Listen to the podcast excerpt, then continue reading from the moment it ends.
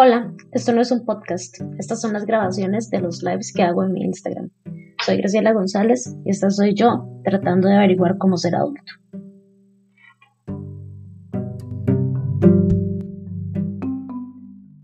Hola a todos, eh, este live sorpresa lo hago porque ayer se me fue el día y no pude hacer el live sorpresa que les iba a hacer ayer de la cajita de preguntas que había mientras yo busco aquí las preguntas que iba a responder. Ok, entonces, bueno, la sorpresa es para responder las preguntas de ayer. Habían unas buenas y habían unas que a mí me gusta cuando son un poquito como controversiales, pero no son controversiales como tal. Bueno, ahí ustedes verán. Dicen que como pago esta amígdala que tiene vida propia, es muy importante hacernos responsables de las cosas. La pobre amígdala tal vez ella solo está reaccionando a lo que está pasando. Entonces quizá más bien tenemos que vernos nosotros y no echarle la culpa a la amígdala. ¿Qué está pasando, verdad? Toda atención. Me pusieron cómo confiar en mi instinto si mi instinto cambia cada cinco minutos. Eso no se llama instinto. El instinto usualmente es muy certero y los que dudamos somos nosotros, ¿verdad? Eh, no hay prueba verídica de esto, pero el instinto te está avisando algo. También le llaman ansiedad. Entonces yo no lo llamaría instinto. Eh, sin embargo, creo que sí habría que hacer ahí como tal vez un ejercicio ahí como de flexibilidad psicológica, ¿verdad? Un journaling ahí interesante para ver qué es lo que está pasando con vos que andas tan indecisa, porque puede ser ahí como ansiedad, puede ser como un estrés, pueden ser nervios, ¿verdad? Entonces dice, eh, si hablar de mis inseguridades ya no se toman de la mejor manera, es mejor no decirlas. A mí me gusta mucho esta pregunta. Yo creo que nosotros cuando estamos en una relación, sea romántica o amistosa o laboral, cualquier tipo de relación en la que estemos, debería ser un lugar seguro. Y yo sé que yo soy, a veces sueno como un disco rayado con este asunto, pero yo sí creo firmemente que cualquier lugar donde nosotros estemos tiene que ser y sentirse como un lugar seguro. Y si no es así y no se siente así, nada tenemos que estar haciendo ahí. Si vos estás en una relación en donde hablar de tus inseguridades se ningunea, ¿verdad? O no se toman de la mejor manera o se toman como un ataque, yo creo que analizaría mucho yo estar en esa relación porque, porque se supone que la pareja, ¿verdad? Porque asumo que está, sí, porque puso que con la pareja, la pareja tiene que ser el lugar más seguro donde usted está porque usted comparte casa y comparte cama y a veces hasta comparte cuentas y comparte sus intimidades con estas personas. Y si no se siente bien, eh, yo creo que esa es la primera inseguridad que deberías estar conversando con tu pareja, ¿verdad? Porque no es tu pareja un lugar seguro para vos, para ser vos misma, para hablar de lo que te da miedo, de lo que te hace feliz, ¿verdad? De lo que, de lo que te preocupa. La pareja no solamente es para estar en las cosas bonitas y para cagarnos de risa. Para eso podemos tener amistades, ¿verdad? Eh, y no necesariamente tienen que ser un lugar seguro si son amigos de chiste, ¿verdad? O, o para pasarla bien un rato y ya. Eh, aunque sí deberían serlo, deberían ser un lugar seguro todos. En todo caso, si vos no te sentís cómoda hablando con tu pareja, tus inseguridades, tus miedos, tus preocupaciones, y solamente sirve para hablar de cosas bonitas y para hacer el amor y para reírse, entonces quizá no es una pareja seria, ¿verdad? Quizás es más como algo para pasar el rato e igual yo lo mediría mucho, porque uno no debería estar en un lugar donde le da miedo ser como es, da cuidado. Eh, vaya terapia también. Eh, ¿Qué más? La mayoría de las veces pienso que lo que me pasa es por casualidad y no por méritos. Este no es un término, digamos, oficial o legal, pero utilizamos los psicólogos el término síndrome de impostor. El síndrome de impostor es eso que nos hace sentir como que las cosas no nos las merecemos, ¿verdad? Y que alguien se va a dar cuenta que somos una farsa o que no somos quienes ellos creen que somos, eh, o que todo es por suerte, ¿verdad? No por mérito, como menciona esta chica. Eh, esto tiene que ver mucho con su autoconfianza y con su autoestima.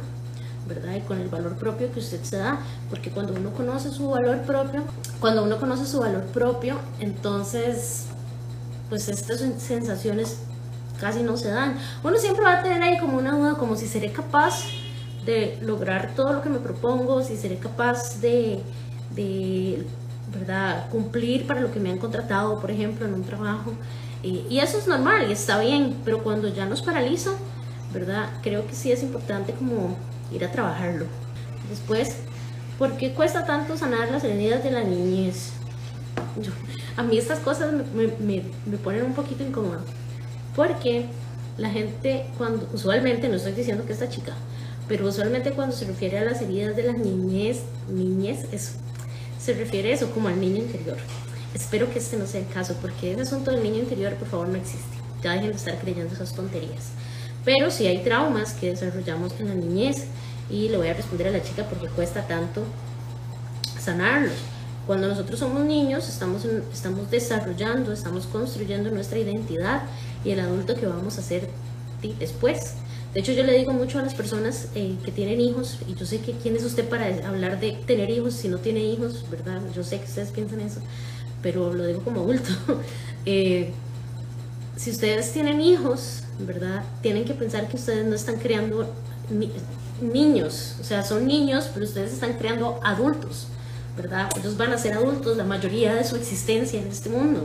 Todos vamos a ser adultos la mayoría de nuestra, de nuestra existencia en el mundo.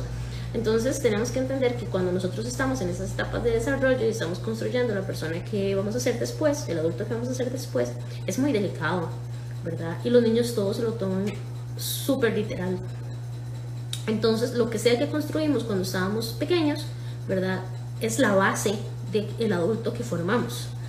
Y ese es el problema, es el problema más grande, porque si ustedes conocen sobre cualquier tipo de construcción, lo más importante es la base para que no se caiga el edificio. Y si nuestra construcción, nuestra base fue permeada por algún trauma, por algún daño, ¿verdad? O por una mala educación, una mala crianza, eh, no mala crianza, sino mala crianza.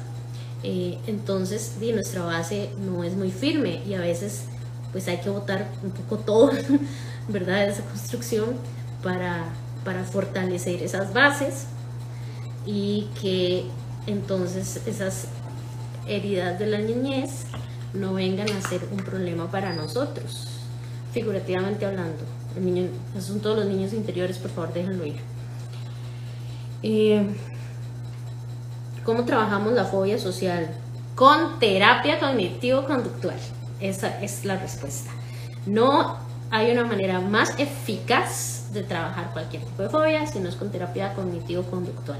Entonces, asúmanlo, eh, es un proceso de asusto, pero es muy bonito. A mí me encanta trabajar fobias y me encanta trabajar ansiedad, porque como persona ansiosa me da mucha satisfacción ver a otras personas superar todas estas cosas, todas estas limitantes, ¿verdad? Estos miedos que nos paralizan, porque como yo ya lo hice, entonces como que lo hago con mucha convicción y me encanta. Entonces vaya terapia. Eh, ¿Cómo superar una ruptura? Consejos. Les voy a ser totalmente honesta. Yo antes trabajaba con parejas y gracias a la pandemia, y soy enfática en la palabra gracias, descubrí que tal vez no quiero trabajar parejas porque las parejas todas son muy únicas, muy, cada, cada relación es muy única, ¿verdad? Y creo que para atender parejas uno tiene que especializarse, así como como atender niños, uno tiene que especializarse. Yo atendí niños cuando empecé a trabajar porque en mi práctica profesional me formé mucho para atención de niños, pero después descubrí que para realmente dedicar a eso, dedicarse a eso hay que especializarse, igual que con parejas, igual que con familia, igual que con adultos mayores. Y pues me gusta más atender a adultos y adolescentes, entonces no lo hice. Eh, con respecto a esto, de cómo superar una ruptura, nosotros tenemos que entender, y esto se lo agradezco no a la universidad, sino a mi querida mamá, que todas las personas son prestadas. Entonces, el primer consejo que les tengo a ustedes para superar una ruptura es que no entren a una relación de manera dependiente, sino como agradecidos porque esa persona eh, quiere pasar con ustedes el tiempo y ustedes muy seguros de que quieren pasar el tiempo con esa persona de vuelta, ¿verdad? Tiene que ser recíproco pero no podemos asumir que las personas van a estar con nosotros todo el tiempo, ¿verdad? Toda nuestra vida. Todo el mundo es prestado.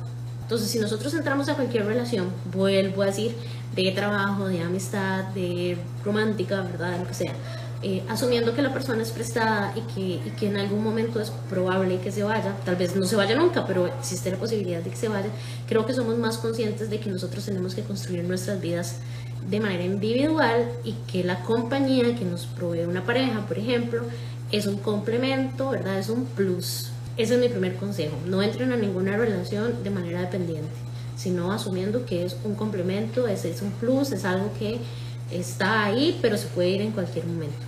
Ahora, si ya entraron a una relación y sin tener eso en consideración, entonces sí les voy a recomendar que la mejor manera de superar una ruptura es que comiencen a hacerse cargo de ustedes y construir esa persona que no es dependiente de otra, ¿verdad?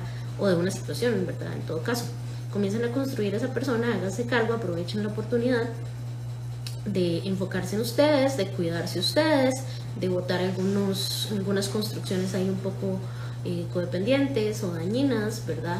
Eh, comiencen a trabajar en, lo que les hace falta a ustedes para estar más plenos como individuos y disfrutar, ¿verdad? De esos momentos. En el momento en que ustedes se ven sufriendo por una pareja, y lo digo de experiencia propia, en el momento en que ustedes se ven como que el mundo se les cayó porque su pareja ya no está, ese es una, es una, ¿cómo se llama? una bandera roja de que quizá, quizá ustedes no están construyendo relaciones sanas. Entonces, eso creo que es importante. Aprovechen el momento para comenzar a usted construir una relación sana con usted, en donde la existencia de cualquier otra persona, bajo cualquier contexto, no sea absolutamente necesaria, sino nada más algo como que dicha que usted está aquí, hace que mi vida sea más bonita, ¿verdad? Pero si usted no está, pues también es bonita, ¿verdad? Así debería ser. Y no es que haya menos amor, para nada, porque volvemos que el asunto es que no han construido un amor romántico sano. Hay gente que dice que el amor romántico no existe. Yo difiero mucho, mucho, mucho, mucho, mucho. Yo creo que el amor romántico sí existe. Lo que pasa es que el amor romántico que conocemos no es sano. El amor romántico tiene que construirse desde otros puntos. Yo, por ejemplo, tengo un amor romántico con mi esposo muy sano. Nosotros tenemos, este año cumplimos 19 años de estar juntos y si usted me dice a mí si, si se siente enamorada todos los días, yo me siento enamorada todos los días, de me encanta. Y yo lo veo y me enamoro otra vez. Y lo abrazo y me enamoro otra vez. Y la gente puede decir, ay, qué ridícula, puede ser, pero, pero es sano. Ahora, ojalá nunca pase porque me encanta estar con él, pero si él se va, por dicha he construido mi ser individual y no, no lo necesito. Digamos, maldita Shakira que nos hace creer que necesitamos, pobrecita Shakira, no me voy a hablar de ella, fondeazo, perdón. Eh, los, canciones que creen que tenemos que necesitar a las personas. No, no, no los tenemos que necesitar, los tenemos que disfrutar. Así como que un día me preguntaron que para qué veníamos al mundo y yo había que disfrutar. Yo creo que todo se tiene que disfrutar. De nada tenemos que depender. Destruí mi teléfono. Voy con la siguiente. ¿Qué debo hacer si mi ex amenaza con suicidarse y dice que es mi culpa? Hmm, esto es muy interesante. Ya he tenido casos parecidos las personas que hacen eso no están bien, mentalmente no están bien y necesitan apoyo profesional urgente. Eh, usualmente dicen eso para llamar la atención de la persona, para que la persona haga lo que ellos quieren, porque es una manera de manipularlos y hacerlos responsables de ellos. De nuevo, no es una manera sana. Si ustedes están saliendo de esa relación y también están afectados, yo les recomiendo que hablen con la familia de esa persona les avisen que esta persona está teniendo ideaciones suicidas y que está amenazando con quitarse la vida, ¿verdad? O llamar a la policía y que la familia directa de la persona o la policía se haga cargo. En el momento en que ustedes van y se hacen cargo de esa persona, están haciendo lo que esa persona quiere, en realidad, porque esa persona realmente que no quiere morir, lo que quiere es su atención, ¿verdad? O tal vez si quiere morir sea un detonante, pero el punto es que ustedes también ya están detonados y ustedes no son profesionales, ¿verdad? Incluso si ustedes son profesionales y se ven en esta situación, es un asunto personal que aunque ustedes sean profesionales en salud mental no deberían estar manejando porque ustedes son parte de eso, ¿verdad? Entonces ustedes deberían estar buscando su propia ayuda. Lo que sí tienen que hacer es tratar de mantener a esa persona a salvo, contactando con sus familiares y con la policía para que le vayan a hacer, en inglés se llama welfare check, ¿verdad? Que les vayan a hacer un chequeo de que si están bien o no. ¿ok? Y si están mal, pues ellos se encargarán. Ustedes no tienen por qué hacerse responsables de la salud mental de otra persona, especialmente en estos casos, porque muchas veces en realidad lo que quieren es eso, que ustedes les atiendan porque los han abandonado o se sienten como que los han abandonado, ¿verdad? Y no es que esas personas no vayan a, a cumplir lo que dicen que van a hacer, o sea, sí cabe la posibilidad de que lo hagan, pero por eso es que tienen que avisar a sus familiares y a la policía para que los lleguen a cuidar. No lo tienen que ir a hacer ustedes, ¿verdad? Permitan que los profesionales se hagan cargo y que sea su familia directa también la que se haga cargo, porque ustedes ya están en una posición vulnerable. Entonces, esa sería mi recomendación. Ya, si no hay familiares, están en un lugar donde solamente están ustedes dos, no hay nadie que los vaya a cuidar, son inmigrantes y no pueden llamar a la policía, si verdad, situación completamente fuera de su control, bueno, entonces sí van.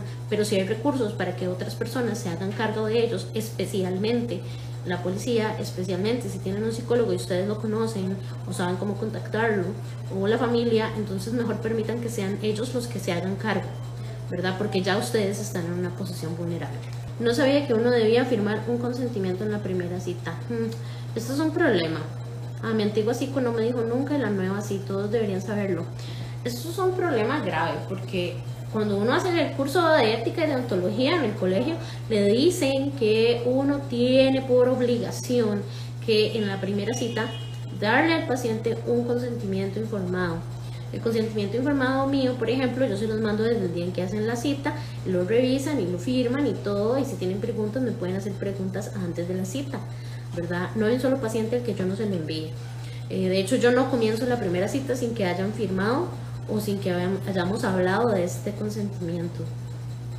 Eh, a mí me pasó también un par de veces con un par de psicólogos que claramente ya no voy donde ellos, eh, que no me dieron consentimiento informado a la primera, desde que no me lo dio, no volví.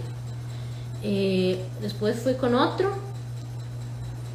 tampoco me lo dio, fui como dos, tres citas porque era una crisis grave, eh, pero igual ya como que yo había perdido como la confianza, de verdad, de, de esto. Y la última persona que fui no me dio consentimiento, sí se lo mencioné, me dijo que me lo iba a mandar, nunca me lo mandó, tampoco volví. Eh, eso es un documento legal, es un contrato legal y ustedes merecen tenerlo. Entonces, por favor, si no se los entregan en la primera cita, eh, piénselo. Yo estoy enterada que tengo que firmar un consentimiento, ¿verdad? Me hace favor, me lo facilita porque también lo tienen que dialogar. De hecho, una, una parte del consentimiento dice, confirmo que se me han explicado los detalles de este consentimiento, etcétera, etcétera, etcétera, ¿verdad? Cuál es el tema? El tema no es tema, son las preguntas que puse ayer en una cajita de preguntas. Voy a contestar la pregunta de Mari porque se me fue para atrás y ya se me olvidó cuál era. ¿A partir de qué edad es bien que un niño vaya a terapia? Eh, los niños pueden ir a terapia desde el momento en que ellos pueden hablar. Entonces yo diría que como unos 3, 4 años es óptimo que vayan a terapia infantil. Antes de eso, pues todavía ellos no tienen mucho que, elaborar, ¿verdad? Tal vez pueden ir a terapia de lenguaje o, o psicopedagogos si tienen problemas como de desarrollo, ¿verdad? De cosas que deberían estar haciendo en esa etapa de desarrollo y tal vez no las están haciendo. Pero a psicólogo, ¿verdad? Terapia como tal, sería así como a partir de los cuatro años, diría yo. Y por favor, por favor, por favor, entre más chiquitos, más asegúrense que el psicólogo donde van sea un psicólogo especializado en niños. Eh, ¿Por qué? Porque ellos tienen necesidades muy diferentes que las que tenemos los adultos, los adolescentes. Entonces, para eso. Después, eh, dice, ¿cómo vencer a mi yo overthinker? de que es momento de terminar mi relación de cuatro años. Me vuelvo a lo que estaba hablando de las relaciones anteriores. Si usted está en una relación en donde decidir irse es tan complicado, eso quiere decir que usted no ha construido esta relación desde su individualidad y de una u otra manera depende de esta persona con la que tiene una relación. Entonces, yo creo que sería importante que vayas a terapia para que lo elabores, ¿verdad? Y no es como para que te, este, ¿cómo es? Te empoderen para que te vayas, pero sí para que decidas cosas por vos misma y no porque estás en una relación. Em, se puede trabajar en sentir atracción o deseo hacia la pareja si no las hay. Mi respuesta es porque está en una pareja por la que no siente atracción. O sea, le digo, perdón que yo sé que las no se deberían de responder cosas con preguntas, pero respondo con preguntas. O sea, yo creo que cuando uno está en una relación debería haber como mínimo ¿verdad? Admiración, respeto, atracción y deseo, amor y honestidad, ¿verdad? Y confianza. O sea, esas serían como las cosas mínimas que usted debería tener en una relación. Si usted no está en una relación donde no siente deseo ni atracción por su pareja, primero que nada es injusto, tanto para usted porque no va a recibir, ¿verdad? Esos, esas cosas tan importantes en la construcción del amor, ¿verdad? Y de la relación. Y también para la otra persona porque usted falsamente lo, lo está, está haciendo creer que está en una relación donde recibe las cosas mínimas y así no es. Y eso pues está muy mal, un poquito de responsabilidad afectiva viene a ser muy útil. Eh, ¿Cómo es eso de los tipos de apego? Ok, los tipos de apego son cuatro, que no me acuerdo. ¿Cuáles son? Y usted va a decir, gracias a la pésima psicóloga porque no se acuerda. No, no soy pésima psicóloga porque no me acuerdo. Les voy a decir por qué. Porque los tipos de apego es una, una propuesta de John Bowlby. Se escribe Bowlby y eso es de psicoanálisis. Y yo no soy psicoanalista y no me gusta el psicoanálisis para nada. Y tampoco baso mi trabajo en pues este tipo de propuestas. Entonces, si eso existe, opinión personal. Yo no creo que exista como tal, digamos así, como esto es lo que es, ¿verdad? El libro, porque no me gusta el psicoanálisis, porque no tiene pruebas científicas, no tiene cómo comprobar nada de esto. Sin embargo, no es tan volado trabajar alrededor de esos tipos de apego. Digamos, alguien que, que se sienta como más afín a esto, no es tan volado trabajarlo porque hace cierta lógica y digamos que viene siendo útil a la hora de dar propuestas de tareas, por ejemplo. Yo particularmente no. Voy a buscárselos para que no se queden con la duda cuáles eran los tipos de apego. Es que eran cuatro, pero no me acuerdo cuáles eran, porque yo no los trabajo.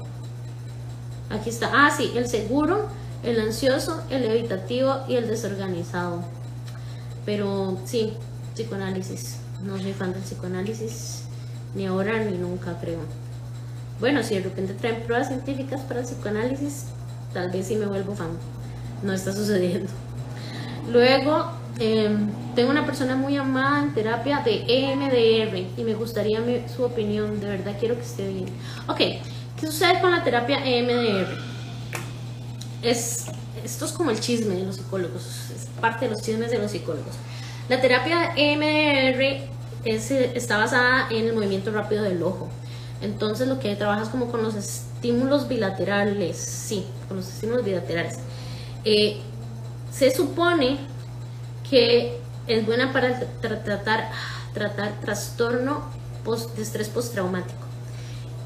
El problema es que no es que no tiene base científica, es que está basada o es demasiado similar a la terapia de exposición de la teoría conductual, ¿ok? Y lo que la terapia EMDR no ha logrado demostrar 100% es que el movimiento del ojo haga la diferencia, ¿verdad? Lo que se ha demostrado hasta el día de hoy es que con la terapia de exposición es más que suficiente y que el movimiento del ojo no es necesario. Eh, siguen en, pruebas, siguen buscando validarlo. Esto puede cambiar, en algún momento puede cambiar totalmente, pero hasta la fecha eso es lo que se sabe. Eh, yo no la uso porque no termina de validarse. No digo que esté mal tampoco porque tampoco le ha hecho daño a nadie y está basada en una terapia que sí es totalmente basada en evidencia científica, que es la terapia de exposición. Entonces yo no estaría preocupada de que le fuera a hacer algo malo porque para nada, ¿verdad? Lo que sí es como, como que, no sé, como que tal vez eso no es necesario, ¿verdad? El movimiento del ojo, pero que está recibiendo terapia de exposición, está recibiendo terapia de exposición. Entonces todo bien con eso. Y nada más. Entonces, eh, ah, esas eran todas las preguntas. Bueno, entonces, ese era el live sorpresa de hoy. Creo que me quedó muy cortito. Todo bien. Eh, en realidad, yo lo que quería era como salir de las preguntillas de ayer. Decirles que vuelvo como en unas dos semanas. Estaré muy feliz y muy contenta. Ahí me verán por dónde esquiando. Y muchas gracias por conectarse, todos los que se conectaron hoy. Ahorita les subo el, el audio de este live sorpresa para que lo puedan escuchar en Spotify. Espero que tengan una linda tarde. Chau. Gracias.